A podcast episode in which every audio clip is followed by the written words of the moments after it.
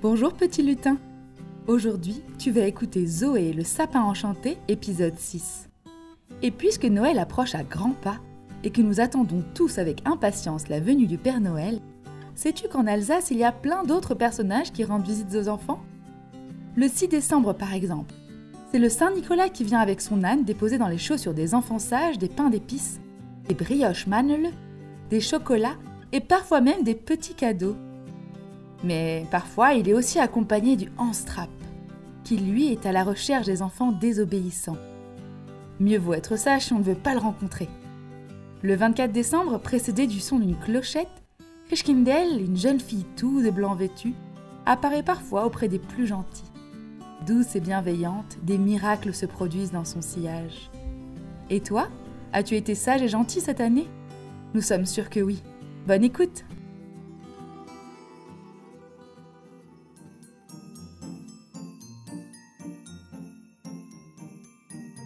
Les premiers flocons tombent sur la ville et elle se part de mille lumières pour fêter Noël. Il y a de la magie dans l'air. Lève la tête vers le ciel. Entre deux étoiles, tu verras peut-être la traîne d'or d'une fée illuminer la nuit.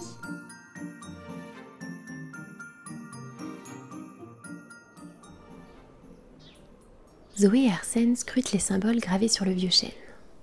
Christine Dell leur a dit que chaque être magique de la forêt de la Robertso avait le sien gravé sur cet arbre.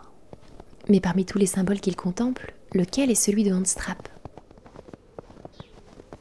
La neige s'est arrêtée autour d'eux et la forêt semble comme prise dans du coton. Toi aussi, tu penses que l'emblème d'Handstrap est un épouvantail? demande Arsène en effleurant du bout des doigts l'écorce. Oui, c'est sûr que c'est lui. Rappelle-toi, la reine des fées et des farfadènes nous avait dit qu'il ressemblait à un épouvantail. Et même Chris Kindle nous avait dit qu'il avait les cheveux en bataille. Bon, et maintenant, comment est-ce que cette histoire d'épouvantail est censée nous amener à sa cachette? J'imagine que ce symbole doit se trouver sur d'autres arbres. Répond Zoé en observant avec attention les arbres autour d'elle. Tiens, regarde s'écrie-t-elle en pointant l'écorce d'un bouleau à quelques pas. Il y a un épouvantail sur celui-là. Et un peu plus loin, j'en vois un autre. C'est comme sur les chemins de randonnée qui sont balisés avec des traits de couleur. Tu as raison, allons-y, suivons les épouvantails. Zoé sourit en voyant son ami courir d'arbre en arbre. Lui qui d'ordinaire préfère rester chez lui tranquille au coin du feu, le voilà qui marche à grands pas dans la neige à la recherche d'Anstrap, le voleur de cadeaux. Tout ça, c'est grâce à Noël et aux fées. Ils avancent dans la forêt en suivant les symboles. Ceux-ci sont parfois gravés sur des troncs d'arbres, d'autres fois sur des pierres. Un bruit de ruisseau leur parvient, étouffé par la neige. Ils dépassent une rangée de peupliers et arrivent à l'étang du Carpenlock. Les canards sont immobiles sur la berge. Leurs têtes cachées sous leur plumage, ils dorment dans la pâle lumière de l'hiver. Zoé repère le symbole d'Anstrap gravé sur l'écorce d'un sol pleureur tout au bord du lac. Elle s'approche. Je ne comprends pas. On dirait que la trace d'Anstrap s'arrête ici, juste au bord du lac. Oui, c'est bizarre. Fait Arsène en soulevant les branches souples de l'arbre. Il se penche sur les racines. Qu'est-ce que tu fais? Je ne sais pas. J'ai comme une intuition. Aide-moi à pousser ce rocher. demande-t-il en s'agenouillant près d'une énorme pierre posée au pied du sol pleureur. Zoé et Arsène joignent leurs forces et font basculer le rocher. Sous leurs yeux ébahis, le sol s'ouvre et des petits escaliers descendent dans les profondeurs de la terre. Waouh C'est un tunnel Anstrap habite sous le lac Allons-y, je suis sûre que nous allons le trouver Euh, je ne sais pas si j'ai très envie qu'on le trouve. Il me fait un peu peur, Anstrap. Ne t'inquiète pas, nous avons de quoi nous protéger. Lui répond Zoé en sortant de sa poche les boules de Noël et l'étoile qu'elle a décrochées de son sapin. J'espère que ça suffira. Marmonne Arsène en sortant de son manteau une grande guirlande de Noël et en l'enroulant autour de son cou. Les enfants se glissent dans le tunnel. Le noir les enveloppe et Zoé regrette de ne pas avoir pris sa lampe de poche. Ils avancent à tâtons un long moment. Soudain, le tunnel s'élargit et une lumière diffuse éclaire une grande pièce toute ronde. Zoé plisse les yeux. Ça sent des lucioles. Chuchote-t-elle en désignant les petits points lumineux accrochés au mur. Je crois que nous sommes arrivés chez Anstrap. Devant eux, il y a une petite table avec une chaise, une assiette, une cuillère et un verre, et un tas de vieux draps dans un coin. Et c'est tout, Il doit se sentir bien seul. observe Arsène tristement. C'est sûr, ça doit être si triste de vivre ici. fait Zoé en s'affalant sur le tas de draps. À peine a-t-elle posé ses fesses sur les vieux bouts de tissu qu'un juron retentit dans la pièce. Ouch Zoé se relève précipitamment. Voilà que le tas de tissu se met à remuer et une longue main livide en sort. Zoé regarde Arsène. Il est tout pâle. Elle-même ne se sent pas très rassurée. Qu'est-ce que c'est que ça, Rafu Qui vient troubler mon hibernation? Fait une voix sifflante. Le tas de tissu s'est déplié et un petit homme aux cheveux hirsutes et au regard noir fixe Arsène et Zoé d'un air mauvais. Euh, on strappe, nous ne voulons pas vous déranger. Juste vous poser quelques questions. Articule Zoé d'une voix tremblante en serrant son étoile. Des enfants? Et des enfants chez moi? Et, et- et avec des décorations de ce perfide et satané Noël en plus? Handstrap se rapproche d'eux l'air menaçant. Les décorations de Noël semblent plus l'énerver que le repousser. Arsène et Zoé se pressent l'un contre l'autre. Tout à coup, Zoé sent quelque chose de chaud tout contre son cœur. Elle glisse la main dans sa poche intérieure. La petite fiole que lui a donnée Gretel, la jardinière. Elle est remplie de sève de sapin pour les protéger en cas de danger. Elle la sort de sa poche et répand le petit liquide doré sur elle et Arsène. Ah, ah, sorcellerie Et voilà que maintenant vous empestez le sapin. Mais, mais vous voulez ma mort ou quoi? S'écrie Handstrap en reculant d'un bond. Non, non. On, on veut juste vous, vous poser quel- des questions. Bredouille Arsène livide. Eh bien, pose-les tes questions, face de navet On veut savoir où vous avez mis les cadeaux que vous avez volés aux fées. Handstrap s'étrangle à moitié en entendant les mots qui sortent de la bouche de Zoé. Les gars, les, les gars, les gars quoi? Les cadeaux Mais quelle horreur et, pourquoi pas des papillotes, hein, des couronnes de houx et des chaussettes douillettes pendant qu'on y est, non Je déteste les cadeaux, je hais les cadeaux, j'exècre les cadeaux. hein. Et rien que d'en parler, ça me donne de l'urticaire. Et, regardez ça, ça me gratte partout.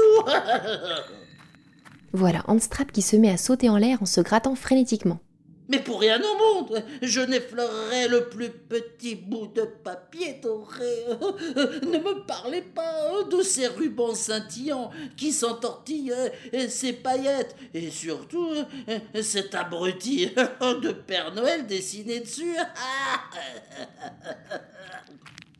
Handstrap se ratatine sur le sol comme une vieille pomme de terre.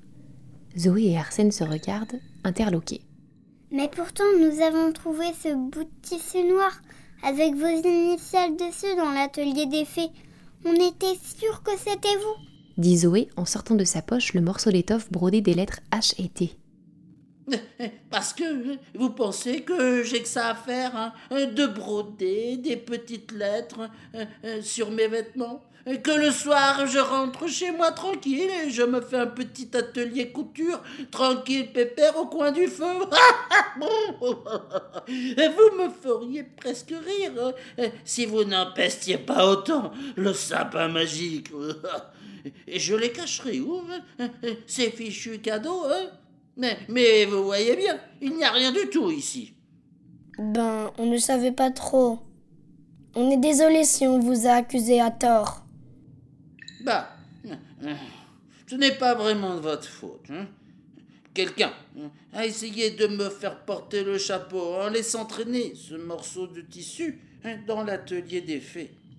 Et ce n'est pas hein, la première fois. Comment ça? Eh bien, j'imagine que je suis le coupable idéal. Je vis tout seul dans cette grotte. Je ne vois jamais personne et je déteste Noël. On m'accuse de tout et de n'importe quoi, hein, tout le temps. Soupire Handstrap en s'affalant sur sa petite chaise. Mais pourquoi détestes-tu Noël? Je ne sais même plus vraiment. Ça fait des siècles que c'est comme ça. De voir tous ces gens heureux et qui se réunissent autour de leur sapin, qui chantent des chansons, et qui se font des cadeaux et qui se racontent des histoires. Et, moi, et moi, je suis là, tout seul. Personne ne fait attention à moi. C'est comme si je n'existais pas. Arsène croit deviner les sanglots dans la voix du petit homme. Il pose sa main sur son épaule pour le consoler. Anstrap frémit. Ses grands yeux charbon sont remplis de larmes.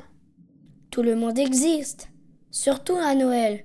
Nous, on serait très heureux que tu viennes passer Noël avec nous. Oh oui C'est vrai? Vous, vous m'invitez à passer le soir de Noël chez vous? Oui, ça se passe chez Arsène. Il n'y a pas grand monde, juste son papa et mes deux mamans. Mais on mange des très bonnes choses et on est content d'être ensemble. Ben, ben, ben c'est... Ben, merci. Super Bon, mais tout ça ne nous dit pas comment on va récupérer les cadeaux volés aux fées. Si ce n'est pas toi qui les as volés, c'est forcément quelqu'un d'autre. Et je n'ai pas la moindre idée de qui ça peut bien être. Je ne devrais peut-être pas vous dire ça parce que c'est ma sœur, mais, mais vous devriez peut-être aller interroger Christkind. Mais on l'a déjà rencontrée. Ça ne peut pas être elle. Elle adore Noël, les fées, le sapin, et surtout, elle aime rendre les enfants heureux. Oui, sans doute il n'empêche que tous les soirs, je l'aperçois qui quitte la forêt avec un grand sac sur le dos. Ah bon? Mais depuis quand? Euh, Eh bien, cela fait quelques jours. Zoé se gratte l'oreille. Les idées et les suppositions se bousculent dans sa tête. Mais elle a du mal à comprendre pourquoi Christine Dell irait voler les cadeaux fabriqués par les fées. La seule façon d'en être sûre, ça sera de la prendre en filature. Oui, bonne idée. Anstrap hoche la tête. La nuit va bientôt tomber, et venez. Tous les trois se glissent dans le tunnel et remontent entre les racines du grand saule pleureur. La forêt s'éteint doucement, le ciel s'embrase et la neige se pare de reflets orangés. Anstrap entraîne les enfants derrière un bosquet. Attendons ici. Elle ne devrait plus tarder à arriver. Des nuages de buée s'échappent des lèvres de Zoé. Elle observe un petit rouge-gorge qui sautille de branche en branche au-dessus de sa tête. Soudain, un chant limpide résonne dans l'air du soir.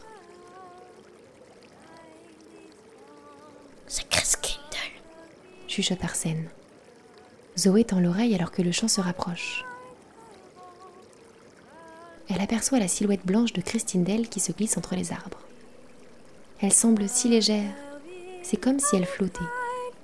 Sur son dos, il y a une gigantesque hotte. Elle ne voit pas Zoé, Arsène et Handstrap qui sont cachés dans le fourré. Le chant se fait plus fort. Zoé ne comprend pas vraiment les paroles de la chanson, mais elle a l'impression qu'une phrase revient souvent.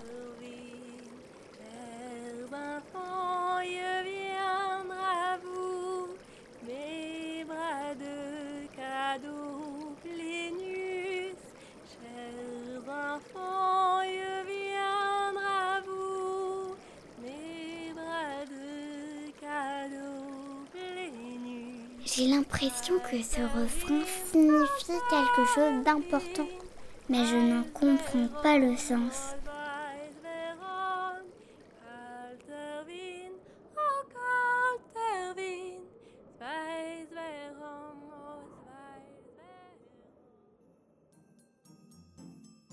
Avec l'aide d'un strap, Zoé et Arsène ont pris Christine Dell en filature pour voir si c'est bien elle qui a volé les cadeaux des fées. Mais peut-être que si tu arrives à comprendre les paroles de sa chanson, tu auras la réponse. Écoute bien le refrain. As-tu une idée de ce que cela peut bien vouloir dire? Si c'est le cas, écris vite ta réponse en commentaire ou envoie-nous un message. On compte sur toi.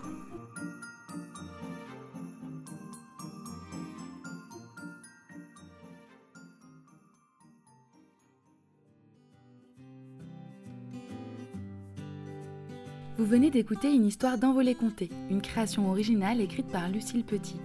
Pour nous soutenir, mettez-nous 5 étoiles sur Apple Podcast et retrouvez-nous sur Instagram à envolée comté.